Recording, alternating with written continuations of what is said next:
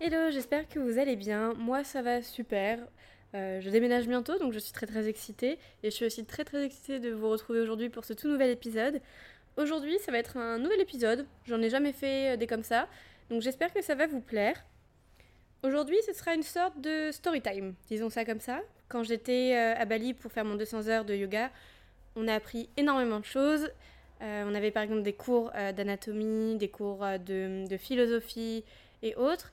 Et si vous voulez en savoir plus d'ailleurs sur mon 200 heures, euh, j'ai déjà fait un épisode dessus et je vous le mettrai en description de, de, ce, cet épisode si ça vous intéresse. Et euh, du coup, on en a profité toutes et tous pour poser plein de questions. Et une question qu'on s'est posée, c'est pourquoi euh, on appelle ça des, les positions du guerrier, des guerriers 1, guerrier 2, guerrier 3. Pourquoi on appelle ça comme ça? Si vous êtes euh, familier avec euh, le yoga, que ce soit une pratique de vinyasa ou une pratique de, de ashtanga, vous connaissez les guerriers, aussi appelés virabhadrasana en sanskrit. Hum, et c'est vrai que moi, la première fois qu'on m'a parlé de la position des, des guerriers, j'étais un peu étonnée parce que dans ma tête, le yoga, c'était vraiment quelque chose de vachement calme, vachement peaceful et très hum, très zen et tout. Et c'est vrai que quand on me parle d'une position qui s'appelle le guerrier, dans ma tête, ça a fait un peu un clash et j'ai pas trop compris. Euh, on a donc posé la question à notre professeur pourquoi on appelle ça des guerriers? Et aujourd'hui, je vais un peu euh, parler avec vous de l'histoire. Donc, on va plonger en fait dans l'univers euh, des guerriers, donc de Virabhadrasana. et on va découvrir l'histoire qui l'accompagne et pourquoi ça s'appelle comme ça, etc. Donc j'espère que ce format va vous plaire. Si vous aimez euh, ce type de petite story time sur certaines postures euh, en yoga, eh bien je vous invite à me donner euh, des noms de postures et je vais me renseigner peut-être que je vais connaître l'histoire, peut-être pas, voilà, parce qu'il y en a plein plein plein qui ont une histoire vraiment sympathique. donc voilà, je vous laisse me, dire ça en commentaire. Avant de partir totalement sur cette story time, il faut savoir que le guerrier se traduit en sanskrit par héros vertueux et heureux. Donc Virabhadrasana signifie héros vertueux et heureux.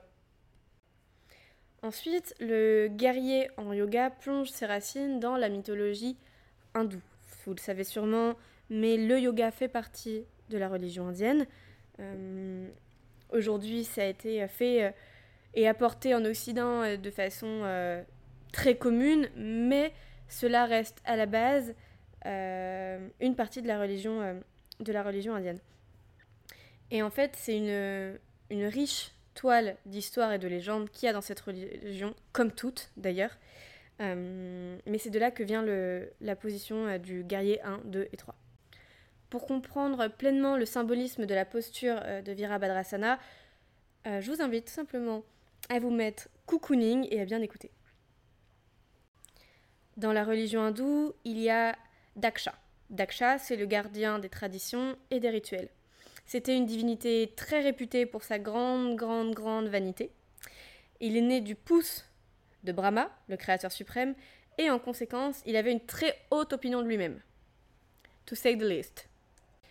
Daksha a une fille qui s'appelle Sati, et Sati est tombée amoureuse du dieu Shiva.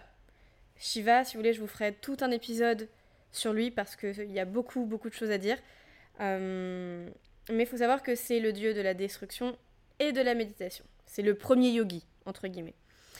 Et euh, un jour, Daksha a appris que sa fille, Sati, s'était épris du, du, dieu Shiva.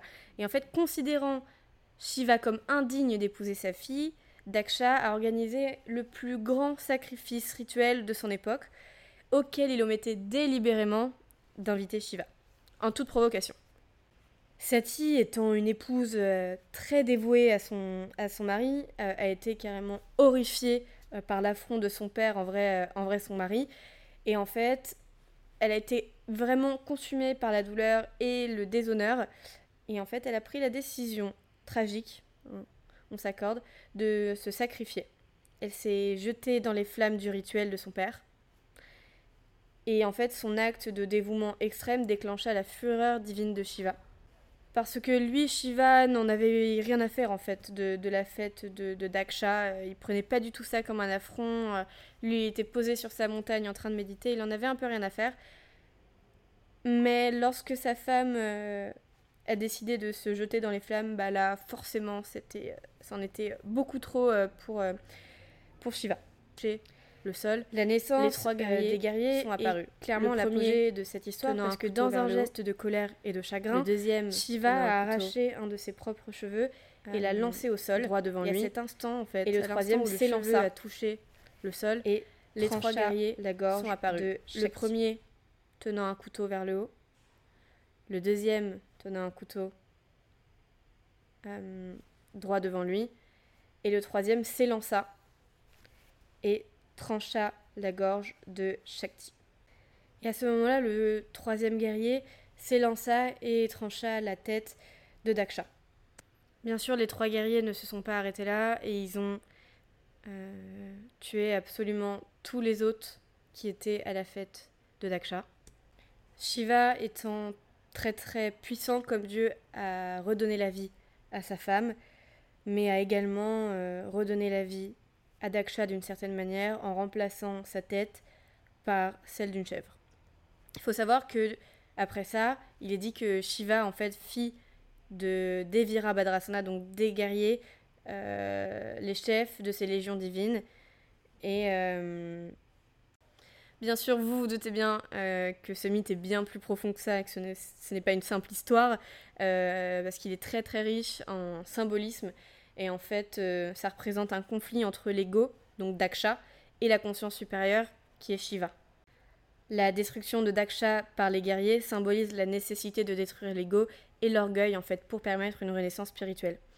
Dans cette guerre intérieure, les trois postures du guerrier en yoga nous rappellent vraiment euh, que devenir meilleur, plus fort nécessite de la discipline, de la détermination et un combat intérieur pour libérer l'ego et grossièrement transcender l'orgueil euh, qui nous limite dans tous nos aspects de notre vie, vraiment au quotidien, quoi. Et c'est ça que j'aime dans cette histoire, c'est que c'est pas... Euh, c'est plus profond que ça, et je trouve ça vraiment très intéressant. Et ça donne, je trouve, plus de corps maintenant quand je pratique mes guerriers, j'y pense beaucoup plus et je fais beaucoup plus attention à mon alignement, beaucoup plus attention à la façon dont je tiens et dont, dont je, pratique euh, les guerriers. Et j'ai vraiment adoré cette story time personnellement, je trouve ça euh, trop génial, j'aime beaucoup euh, la mythologie en général. c'est vraiment quelque chose qui me passionne et j'ai adoré, adoré cette story time.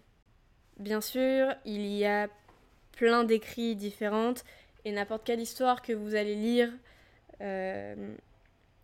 sur les, les guerriers pourront avoir euh, certaines différences entre elles. Euh, moi, celle que je vous ai contée, c'est celle que mon professeur euh, nous a contée.